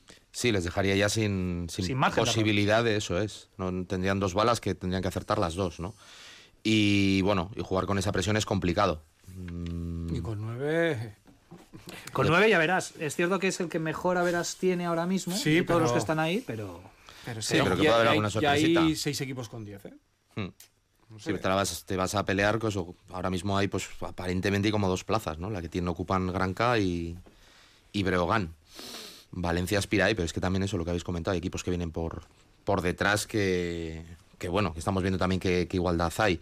A mí el partido de hoy me parece especialmente complicado, te lo digo de verdad. Y no sé si es, un poco lo que comentaba yo, o sea, no sé si es un partido para hacer descansos, ¿eh? Me refiero, Valencia viene muy tocado, con el agua al cuello, viene de una derrota muy dolorosa en, casa frente a Estrella Roja, eh, al equipo al que le pudo ganar varias veces durante el partido, pero se vio incapaz, eh, tuvo mil tiros para, para ponerse por delante y al final se, se- pues bueno, a mí la sensación que me dejó es de, equipo de que está en una mala situación y esa falta de confianza les impide muchas veces dar el paso definitivo. Pero es un equipo de Euroliga y es mm, independiente de, clasificación, de la clasificación que ocupa ahora, para mí es una de las cuatro mejores plantillas de, de ACB y ya te digo, yo creo que además Vasconia viniendo de donde viene, de, me refiero de la derrota en, en Berlín, eh, yo creo que perder hoy, hoy pierde más que un partido. Valencia sin Hermanson, sin eh, Van Rosson y sin Víctor Claver. Son las tres bajas eh, que tiene Valencia Basket. Olga, Es un ¿cómo lo ves? handicap, es un handicap también para, para Valencia, pero yo entiendo que es un partido grande, como bien dice Nacho, es un, equipo de Euroliga, es una plantilla importante a pesar de las bajas, y luego ver un poco la capacidad de reacción del equipo tras derrota en, en Euroliga, ¿no? Y bueno, parece que solamente Valencia se juega cosas, pero Vasconia tiene que seguir su camino, intentar eh, certificar también el ser cabeza de, de serie. No olvidemos que eh, juegas en tu casa, donde solo has perdido un partido de liga, y creo que hay que seguir esa dinámica. Torcerse un poco empezaría, pues quizás a, a- no a desacreditar, porque mm, tampoco voy a decir impoluto el camino en ACB, pero tienes que seguir siendo temible en, tu feudo. Yo creo que hoy Valencia va a salir con ese plus, pues porque siempre le tiene ganas a Vasconia. Es un duelo siempre de dos equipos que- que se miran a cara de perro en la pista. Bueno, pues Valencia Basket que se la juega, que está con el agua al cuello, está en la situación en la que se encontraba Vasconia la pasada temporada y que no supo superar ¿eh? el eh, conjunto eh, entonces dirigido por Neven Espagia. Estaba ya, estaba ya Neven Espagia ¿no? en el, en en aquel fatídico mes de enero y aquel partido de, de Lugo frente al Berogán en el que Vasconia se quedó sin las opciones. Este año a falta de tres jornadas, Vasconia es equipo de Copa.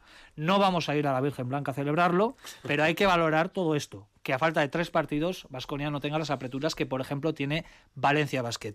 Y así se expresó Joan Peñarroya después de la clasificación eh, para la Copa haciendo esta lectura. No va a entrar al vestuario a darle una palmadita en la espalda a sus jugadores, pero es una cuestión que hay que valorar también. El trabajo que ha hecho el equipo en esta primera vuelta todavía sin cerrar en Liga CB.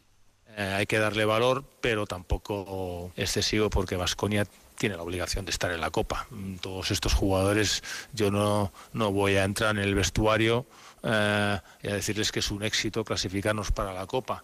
Pero hay que darle el valor, compaginando las dos competiciones que estamos haciendo y a falta de tres jornadas estar clasificados matemáticamente, pues tiene, tiene un valor. Bueno, pues lógico, el discurso de, de Peñarroya, que yo creo que compartimos absolutamente todos, ¿no? Que no convirtamos en heroicidad lo que es una obligación. Yo creo, ¿no? Tiene mérito, está bien, jugando muy bien además, eh, haciendo lo que tiene que hacer.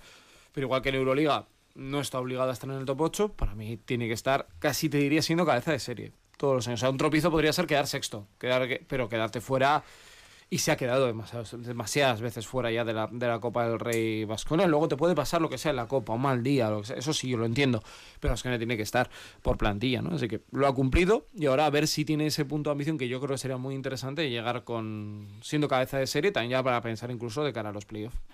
Yo diría que, independientemente de lo que diga Joan, lenguaje no verbal de los propios jugadores, que nos lo dieron las imágenes en, la tele, el lenguaje no verbal de los jugadores cuando dicen, no, tenéis que coger este cartelito porque os habéis clasificado para la Copa. Y los jugadores miran así y dicen, bueno, pues, pues cogemos el cartelito y nos sacamos la foto. Pero vamos, eh, lenguaje no verbal, ahí lo dejo, sin más. Y respecto a, la implicación para el club, eh, repito, yo estoy con, con, con Sergio. Lo del año pasado, no sé si a mí la palabra fracaso no me gusta, pero sí que fue una auténtica decepción no clasificarse. Eh, pero yo la Copa del Rey, lo de clasificarse sí o sí para la Copa del Rey, lo pienso en la afición de verdad, lo pienso en la afición. Vasconia merece estar en la Copa, pero no tanto por la institución o por el equipo, sino por su afición, que es el auténtico animador de la Copa y que este año en Badalona va a estar. Sí, hace años hubiésemos nos hubiésemos vuelto locos pensando que el equipo no, no se clasificaba ni una... Es que no sé cuántas, eh, cuántas aguas hemos hecho en los últimos años, ¿no? Pero ha sido como algo, una pesadilla, ¿no? Por decirlo de alguna manera, este equipo tiene que estar en la, en la Copa sí o sí. Eh, yo creo que este año, no sé si es obligación, pero sí vuelvo a hablar de ambición, tienes que ser cabeza de serie, pues por tu trayectoria, porque estás exhibiendo un buen baloncesto, porque tienes plantilla para, para ello, y luego lo que suceda en la Copa pues, pues es un torneo muy especial, es un torneo en el que puede suceder muchas cosas, pero entiendo que el equipo también, con sed de, títulos, va a ir a, a, por todas. Y estoy de acuerdo con Joseba, en los últimos años, décadas diría, el gran animador de las copas, y lo saben las ciudades organizadoras, ha sido la afición de Basconia y cuando no ha estado creo que todo y es, todos, y es unánime, uh -huh. lo han notado muchísimo. Veremos este año, ¿eh? porque ha habido bastante lío con el tema de la venta de los abonos, de, de, las entradas, que van a tener mucho movimiento, porque seguramente muchos aficionados de equipos que finalmente no estén en esa copa se van a desprender de esos eh, abonos y se lo van a vender a, a, aficionados que sí que puedan disfrutar de sus equipos en, en esa cita de, de Badalona. Eh, llegará más adelante, a mediados de, de febrero, casi finales, pero tenemos ganas de copa, ¿eh, Nacho? Sí, sí, sí. Eh, yo entiendo además las palabras de Jan, coincido perfectamente. Yo creo que no se puede definir mejor, ¿no? Eh, no es para tirar cohetes, pero sí que hay que darle mucho valor, porque estamos viendo que hay equipos, el propio Vasconia, que se quedan fuera año tras año. Eh, entonces, bueno, el estar ahí yo creo que es, que, es, que, es, que es bueno para todos. Y sobre todo afrontar la Copa también eso, un poco como, como habéis comentado, ¿no? Con la, con la idea de que no vas solo a participar. Eso yo creo que le da, bueno, le da también más, más aliciente, ¿no? Un buen fin de bueno, pues próximo objetivo para Basconia en estas tres eh, jornadas eh, finales, dos en casa, hoy Valencia Basket, próximo domingo Juventud y una fuera de casa para cerrar la primera eh, vuelta en Fontes Dosar frente a Obradoiro. Bueno, pues el objetivo finalizar entre los cuatro primeros, ser cabeza de serie para tener, bueno, pues un cruce más asequible, aunque esto nunca se sabe en esa primera ronda de cuartos de final entre el 16 y el 20 de febrero, ¿no? La, Copa, si tengo yo bien la, la fecha marcada en, en, la cabeza. Son las 2 y 10 minutos, afrontamos ya prácticamente la recta final de nuestro supercanasta. Lo próximo que vamos a tener en eh, este programa son los asuntos internos de Nacho Mendaza.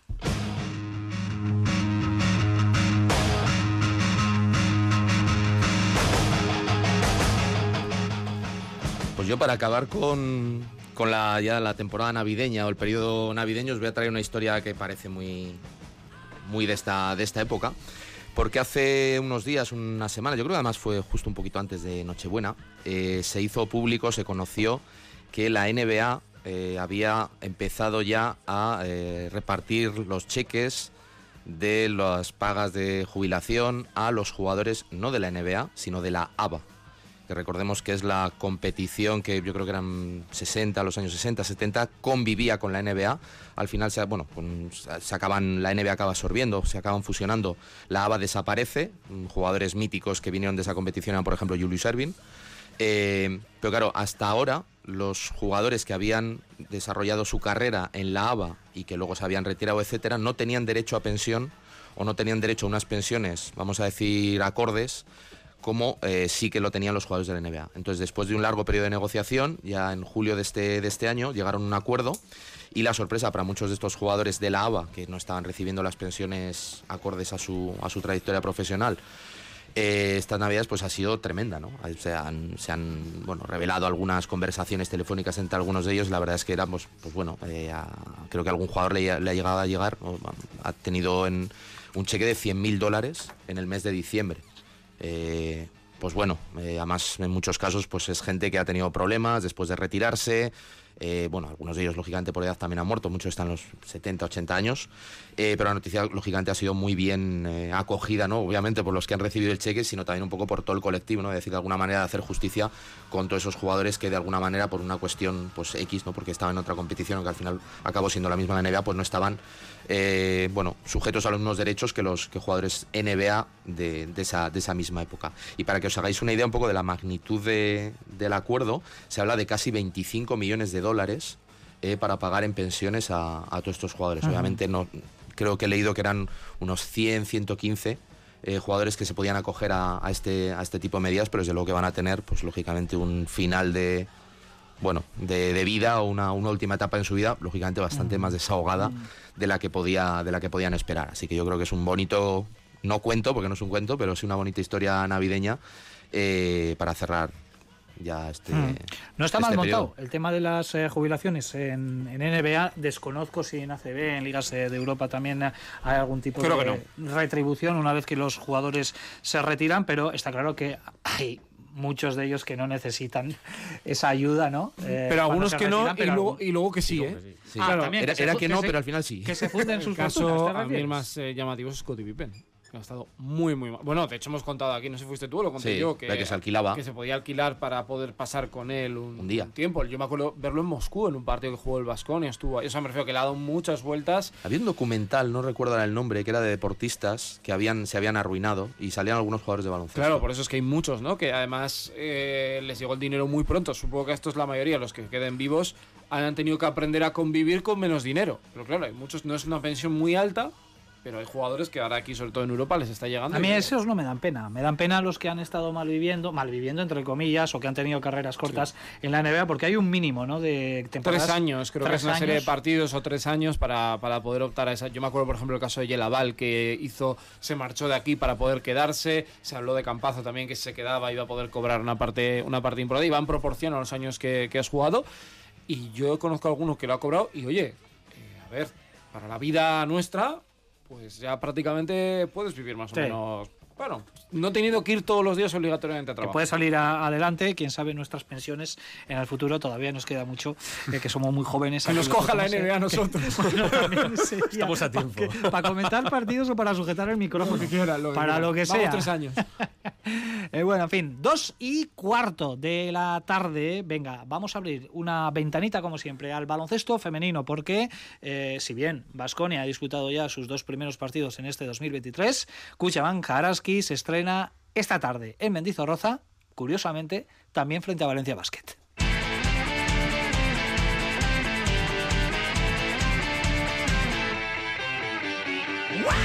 En Liga no sé si ha perdido desde el partido que ganamos eh, eh, allí, no sé si, si han llegado a perder, llevan una racha tremenda de, de- de partidos ganados. En Euroliga igual, vienen de ganar a la Virtus allí con un final eh, eh, apretadísimo, pero bueno, luchando hasta el final y pues va a ser otra historia, ¿no? Eh, equipo campeón, equipo con, me imagino que con, con ganas de, de revancha, ¿no? De aquella victoria que sacamos eh, allí y, y bueno, será duro, pero jugamos en casa. Las palabras de la capitana de Cuchaban Karaski, María Surmendi, haciendo referencias al duelo de hoy frente a Valencia Basket, la liga femenina que este domingo eh, estrena el 2023 con una jornada apasionante. ¿eh? Todos los partidos se van a disputar en esta jornada de, domingo. Enseguida repasamos eh, los resultados de cuatro de ellos que acaban de finalizar prácticamente en los últimos minutos. Pero antes analizamos Hola Jiménez, Joseba Sánchez, lo que tiene por delante esta tarde Cuchaban Karaski, que yo no sé si catalogarlo del más difícil todavía, porque Valencia Basket no pierde en liga desde que cayese precisamente frente al conjunto Gastistarra en el partido de la primera vuelta. Creo que son 10 partidos consecutivos Diez- ganados. Diez jornadas consecutivas, coliderando junto con Girona, mostrándose como un equipo muy, muy sólido. Como decía María Surmendi, vienen de una remontada épica también para ellas en Euroliga en Bolonia frente a la eh, Virtus con un descomunal final de Raquel Carrera, que para mí está siendo una jugadora que día tras día va creciendo y creciendo y que siempre diremos que nosotras la vimos aquí, cómo fue ese inicio del crecimiento. Y bueno, yo me quedo con eh, esa victoria en la Fonteta, 4-9-6-7. Yo no había visto a Araski ganar de una tan solvente y de esa manera. Es cierto que había bastantes bajas en el, en el equipo Taronja, que ha ido recuperando eh, jugadoras lesionadas, Subiña, la propia Alba Torrens. Eh, Rebeca Allen sigue de baja por una rotura de costillas, pero es que es un plantillón. Un plantillón con amenaza por fuera, con Salvadores, con la propia Ubiña, con amenaza por dentro fortísima, Gulich, Cox, la propia Raquel carrera, pero es un equipo que no se le da nada mal a, a Araski y dada la dinámica que tiene el equipo de Badi Urieta, yo creo que todo puede eh, salir y ojalá que salga bien, porque además los pulsos con, equipos grandes este año a Araski también se le dan bien. Recordemos que los partidos en los que ha caído en Vitoria Cuchaban Araski han sido partidos horrorosos. Frente a Spar Gran Canaria recuerdo uno horrible, otra derrota frente a Leganés horrible. Es decir, equipos de su misma liga contra los que duda, pero frente a equipos grandes yo le veo capacitado para plantar cara al conjunto de Rubén Burgos, por cierto, elegido mejor entrenador del mes de diciembre. Joseba llega el gran ogro ahora mismo ¿no? de, la liga femenina por esa racha que arrastra, porque está en la primera posición, pero Cuchabán Karaski finalizó bien el año 2022 con victorias, la última frente a Ideca Guipúzcoa en ese partido agónico que se llevó en San Sebastián. ¿Por qué no prolongar la racha en una victoria que sería de muchísimo prestigio frente al conjunto Taroña, ¿no? Sí, yo creo además que cuando hablamos de baloncesto femenino tenemos que ser conscientes de que la diferencia en plantillas eh, es mucho más acuciada que en baloncesto masculino. Yo creo que la, diferencia de plantilla entre Valencia y, Araski es bestial. La profundidad de, banquillo, la calidad de sus jugadoras. Eh, Valencia es claramente candidata, o candidata, por supuesto, a luchar con Perfumerías y con, y con Girona, pero, pero incluso en la Euroliga es un, auténtico equipazo. Eh, Araski tiene que afrontar este partido como ha afrontado otros partidos eh, contra este tipo de, transatlánticos, sabiendo que no tiene nada que perder, sabiendo que los partidos se les pueden hacer largos en, en Mendy, eh, un Araski que vuelve a, contar con la afición, que por cierto luego hablaremos, pero otra vez coincide con Basconia y impide poder ver los dos partidos. Sí, se solapan en el se tiempo. Se solapan en el tiempo, o, llegar, o llegas tarde o te pierdas el final. Bueno, ese tipo de cosas que, habría que intentar solucionar. Eh, pero yo creo que la afición empuja. Eh, Araski no es un equipo que no se sale de los eh, partidos, que incluso cuando parece que te han matado, ahí sigue y sigue y sigue y acaba volviendo a los partidos. es un partido para disfrutar. ¿no? Yo creo que es un, un partido contra un equipazo, disfrutar de un equipazo y ¿por qué no? ¿Por qué no? Ahora es que nos tiene acostumbrados a este tipo de cosas con este tipo de, partidos. No pasa nada si se pierde, evidentemente, pero yo soy optimista y creo que Araski desde luego puede competir de tú a tú. Bueno, pues partido de altos eh, vuelos, eh, que contaremos, por supuesto, con la narración de Rafa Ortego en esta casa, en Radio Vitoria. Estaremos desde las cuatro y media, desde 30 minutos antes del salto inicial, aquí con una tarde-noche de baloncesto espectacular y con ese denominador común, los caprichos del calendario eh, de Valencia Basket, que se va a enfrentar con el equipo masculino y con el conjunto femenino a las dos ayer en fútbol, las gloriosas, que por cierto vencieron a Valencia 4-1, sí, sí, en otro partidazo. De momento la jornada va redonda, porque ganó el Alavés Gloriosas al Valencia, el Alavés masculino ganó al Burgos. Vamos a ver si hoy redondeamos eh, con ese póker de, victorias, con dos triunfos eh, esta tarde que, insisto, pase lo que pase, estaremos aquí en, en, Radio Vitoria. Así que el que no pueda estar en los pabellones, que sepa que, como siempre, va a tener la opción de Radio Vitoria para vivirlo con altísima intensidad, que siempre es nuestro propósito. Esta jornada, la inaugural de 2023, que ya ha arrancado esta mañana con cuatro resultados ya definitivos. El Jairi 73 y de Guipúzcoa 70. El eh, Zaragoza 62, Perfumerías Avenida 76, duelo en lo alto que finalmente se ha llevado el conjunto salmantino que dirige Roberto Íñiguez de Heredia. El Ensino Lugo 62, Cadila Seu 81 y el Estudiante 62, Unigirona 72. Para la tarde, dos partidos a las 5, el Araski Valencia Basket y el Benvibre Ciudad de la Laguna a las 6 y 10 horario un tanto extraño, parece el horario macabeo este, ¿eh? cuando lo ponen ahí a las 8 y 5. Bueno, pues a las 6 y 10 el Barcelona, Guernica, Vizcaya y cerrará a las 8 el Gran Canaria, Leganés. 2 y 20 minutos, hablamos de la NBA hoy también, ¿no? Hay cositas, ¿no? Una cosa, una cosa. Pues venga, NBA.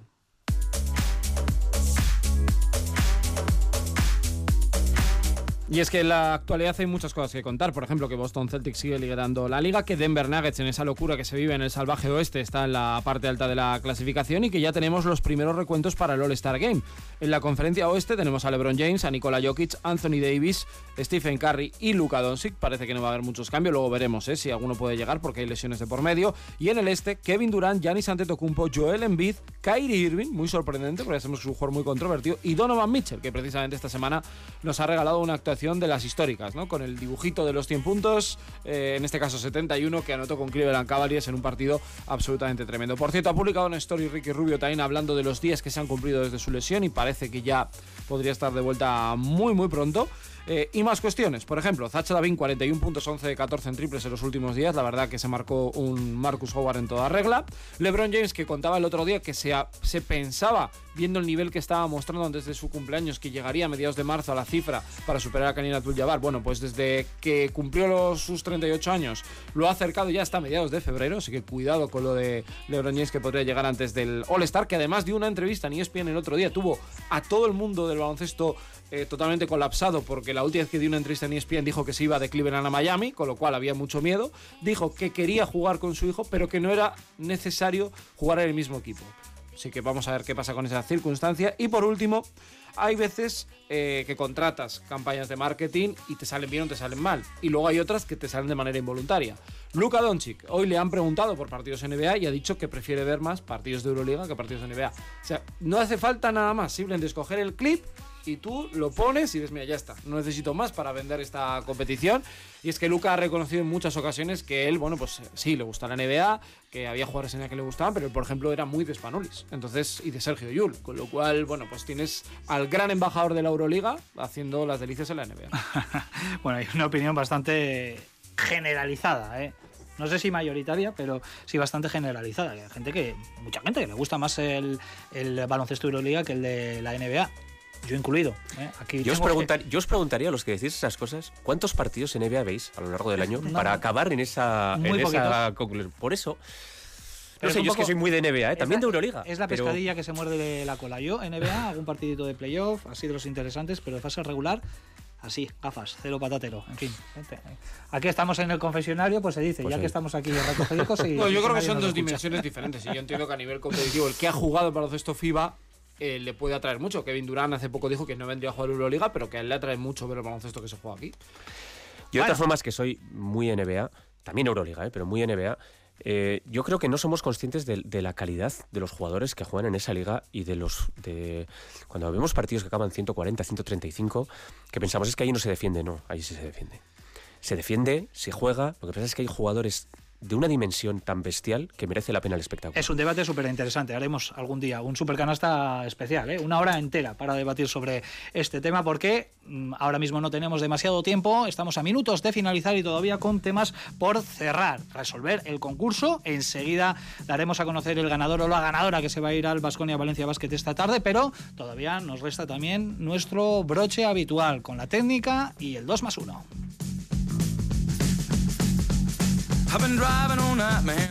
Venga, y empezamos con la parte negativa de la semana. El palito, ¿a quién se lo damos eh, esta semanita? Nacho, por ejemplo. Para sorpresa, yo creo que de nadie, se lo voy a dar al tema de Free Facu, ¿no? ¡Qué sorpresa! Ese, ese hashtag que se han inventado que me parece, vamos, no sé. Además, me, parece, pues, no sé, no voy a decir nada. Bueno, la técnica para el Free Facu.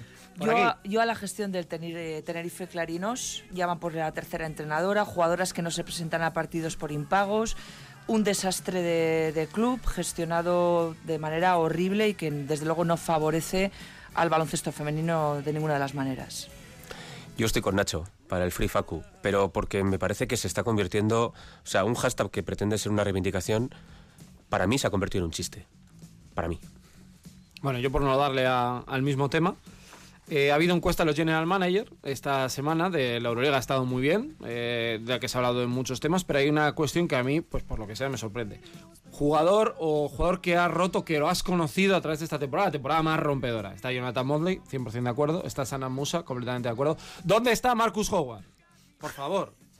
O sea, porque me dirás, es que. Free Marquitos. Es que no debuta. es que tal, que no A ver, que, habían debu- que los dos son debutantes en Euroliga. O sea, no entiendo. Será el tercero, digo yo, pero que no aparezca Marcus Howard. Nunca había visto Angry Vegas en, en Supercanasta. ¿eh? Venga, endulzate un poquito el asunto con el 2 más 1. Pues para mí los cinco que han acabado arriba en la Euroliga tienen muchísimo mérito. Evidentemente para mí un poquito más el Vasconia, pero tampoco hay que quitar mérito pues, a equipos como Olympiacos, Madrid, Barça o Mónaco.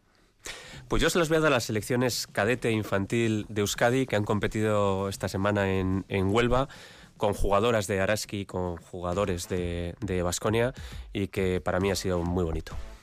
Pues Joan Susena, que ha aportado cinco jugadoras en la selección española sub-25, se han convocado y han estado en la concentración en San Cugat. Son Agurtzane Guilud, Nayara Rodríguez, Irate Moro, Lucía Campo e Irene Basuco. Muy bien. Yo se lo voy a dar al Zalgiris Kaunas, porque creo que han tenido un- una reacción a todo lo que les ha ido pasando estos últimos días eh, formidable. Uno, con la lesión de Keenan Evans, creo que a las cuatro horas de la lesión ya Anunciaban estaban... a Taylor. No, no, ya estaba, le estaban operando. Operando, Ah, la estaban operando. O sea, el, el sistema de diagnóstico, de tratamiento, bueno, yo he leído gente cercana a Evans, al jugador, que estaban encantados de cuál había sido el trato de, de Zalgiris y la rapidez y la efectividad de, de todo lo que habían hecho.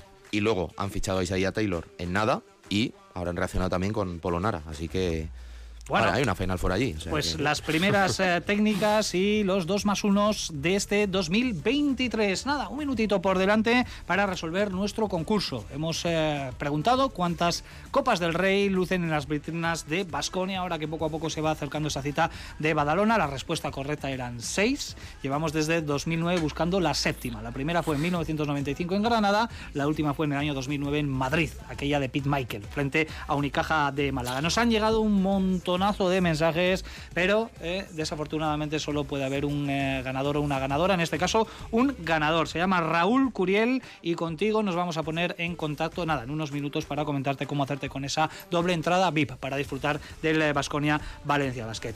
Em, Sergio Vegas, Joseba Sánchez, Olga Jiménez, Nacho Menaza, hoy especialmente muchas gracias eh, por haber aguantado aquí media horita más de eh, programa, gracias por el esfuerzo y nos escuchamos el próximo domingo con un gran estreno que tenemos aquí en Radio Vitoria. ¿Ah, sí? Un grandísimo estreno. ¿Hay que venir elegante? Hay que venir elegante.